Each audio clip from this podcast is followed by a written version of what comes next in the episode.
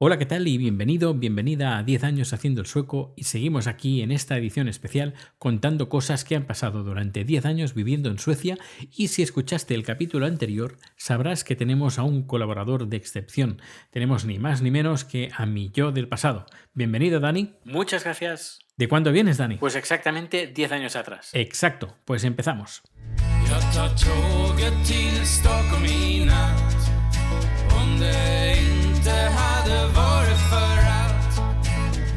Jag tar tåget till Stockholm i natt Jag tar tåget till Stockholm i natt ¿Por dónde te quedaste? Pues hasta la primera noche, en casa del, del couchsurfer. No me acuerdo el nombre. Peter, se llamaba Peter. ni, ni idea, se me olvidó completamente. Pues muy mal. Ya lo siento, pero mira, mejor contar contigo que, que nos cuentes lo que pasó hace 10 años porque tú lo tendrás más, más fresco que yo. Ya, pero solo podré contar hasta el día de hoy. No podré contar lo que pasó o lo que te pasó hace 7, 5 años atrás porque no, no lo he vivido y me has dicho que no me lo vas a contar. Ya, es cierto. No sé, ya pensaremos en algo. Vamos a centrarnos un poco en qué pasó después de esa noche. Bueno, más bien poco. Ahí estuve dos noches. Fuimos a ver una obra de teatro que estaba bien. Y mientras, como loco, buscando un lugar donde poder dormir en los próximos días, semanas, meses. Que lo encontraste, ¿no? Sí, eh, una chica chilena que estaba de vacaciones y tenía una habitación libre en un apartamento que compartía además con tres personas más, pero mi entrada era para el lunes y estaba en la calle el domingo, y así que tuve que dormir una noche en un hotel. No fue gran cosa, pero por los nervios, el estrés, no, no lo sé, me cogió fiebre y pasé una noche fatal. Sí, ya de eso ya me acuerdo.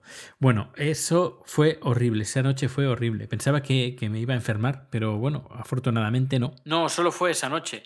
A la noche siguiente ya pude entrar en el nuevo apartamento que estaba en Yardet, que está en la parte noreste de Estocolmo, muy cerca de donde salen los cruceros a Tallinn, y también está muy cerca de la zona audiovisual de Estocolmo, donde por ejemplo la SVT, la televisión pública sueca, tienen los, los estudios. Allí estuviste dos semanas, ¿no? Sí, al- algo más de dos semanas.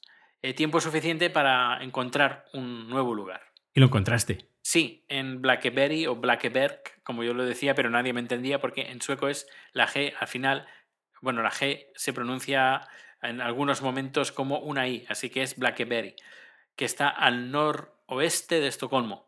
Algo lejillos, como a media hora del centro en metro. Ese lugar tenía además cierto encanto. Sí, eh, tenía un cierto encanto. Ahí es donde se filmó parte de los exteriores de la película sueca de terror Déjame entrar. Y ahí estuviste pues unos... Pues unos tres meses, una habitación compartida con un peruano que menudo elemento. Ya, ni que lo digas. Te diré que te tomó bien el pelo. No, no, no lo digo porque fuera peruano o no, es decir, que no era, no era sueco. Pero sí, eh, vaya, que 5.000 coronas al mes por una habitación, cuando lo normal es estar pagando unas 3.000 coronas. Pero fue difícil encontrar alojamiento en esas pocas semanas que estaba Mm. en Yarden. Eh, No había mucho por donde elegir. Y ante el miedo de quedarme en la puta calle, pues mira, eh, aunque sean unos meses, me da tiempo para seguir buscando algo un poquito más estable. Mira, es una puta locura encontrar alojamiento en Suecia. Totalmente. Eh, no, no sé si 10 años más tarde esto sigue igual. Sí, sí, aún sigue así. Tanto el alquiler como para comprar. Estas cosas aquí no han cambiado. Pues tengo que informarme un poco más sobre estas listas de espera. Cierto, cuenta eso que es. Pues sí, cada ayuntamiento gestiona los alquileres. Podríamos decir que son una especie de alquileres sociales. El precio está controlado, que está muy bien, que son precios muy competitivos, pero hay mucha oferta y poca demanda. Y la estrategia no está en subir precios, sino en hacer una lista de espera. Cada año se paga una cantidad de dinero para estar en esa lista y cuanto más tiempo estés, pues más arriba en la lista estás. Y eso pues te posibilita eh, de dar más eh, oportunidades para quedarte con un piso. Por ejemplo, me dicen que en las afueras tienes que esperar unos 8 años. Y si quieres vivir en el centro de Estocolmo, como mínimo tienes que estar 15. 15 años, pues en esta lista pagando cada año. Así que si para ti ya han pasado 10 años, supongo que habrás encontrado un piso de alquiler en las afueras, ¿no? Pues no, no estoy de alquiler. cuando lo hagas, asegúrate de recibir todas las cartas y no demorarte en el pago, porque si no, pierdes toda la antigüedad y tienes que volver desde el año cero. No, no me digas que no pagaste. Y pues mm, no, lo- no lo pagué. Joder, ya te vale. Ya, lo, lo siento, no, no fue culpa mía. Estuve fuera una temporada, fuera de Suecia, y una persona que tenía que encargarse de, así- de, de mirar mi correo, pues tiró la carta eh, pensando que era publicidad o yo qué sé, vete a saber tú. Bueno, pues gracias por el aviso. De nada. Es algo que tienes que tener en cuenta. El correo es muy importante, así que ándate con mucho ojo. Vale, vale. Bueno, estuviste tres meses en BlackBerry y... Pues nada, buscando trabajo y arreglando papeles. Eso mejor lo hablaremos en otro capítulo. Bueno, estuviste tres meses en BlackBerry y después de BlackBerry, ¿dónde fuiste? Pues eh, gracias a un trabajillo que encontré, conocí a una nueva gente y un compañero de trabajo me dijo que me, me alquilaba su habitación. Así que, bueno, es donde estoy ahora. Luego, a partir de aquí, pues no tengo ni idea dónde voy a terminar. Ya. Te aviso que darás más vueltas que un ventilador, pero al final tendrás tu lugar fijo. Pues menos mal, porque llevo aquí poco más de seis meses y ya he dormido en cinco lugares diferentes. Y los que te quedan. Pues no me jodas. No, es que es así, lo siento, pero al final, ya te digo, todo acaba bien, muy bien. Bueno, me fío de ti. Pues si te parece bien, dejamos el capítulo aquí.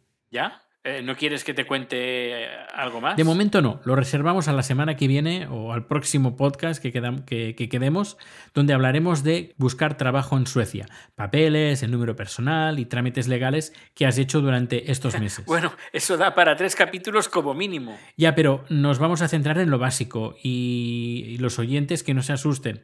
No será un capítulo extra largo como o varios capítulos como el especial de vikingos del descampado. ¿El descampado?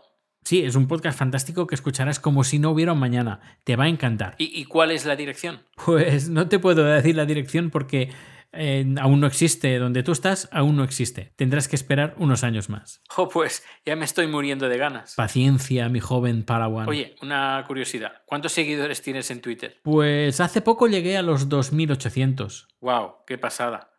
Pues yo apenas tengo unos mil. ¿Y qué has hecho para, para eso? Mm, Pues nada del otro mundo, contar cosas de Suecia, alguna otra cosa de sobre política, sobre. Bueno, ya, ya, ya lo verás. Pero también Twitter en estos últimos 10 años, por una parte se ha vuelto muy popular, pero por otra parte, no sé cómo, cómo decírtelo. ¿Ah, sí? ¿Mola? Sí, pero no. Mola, pero depende. Hay mucha mierda también. ¿Mierda? Eh, ¿A qué te refieres? Es complicado, muy complicado. Oye, mira, eh, si quieres, antes de empezar el próximo capítulo, nos conectamos un poco, un poco antes y ya me arreglaré, no sé cómo, para que puedas dar, echarle un vistazo al Twitter actual y luego en la grabación nos dices qué te, eh, qué te parece. Vale, suena interesante. Sí, será como una especie de experimento, la opinión de lo que es Twitter hoy con los ojos de hace 10 años. Yo creo que puede ser divertido. Genial. Pues venga, nos despedimos. Nos despedimos. Haz tú el cierre. De acuerdo. Eh, pues bien, muchas gracias por escuchar el podcast y dentro de unos días más cosas de Suecia contadas por un Dani del pasado.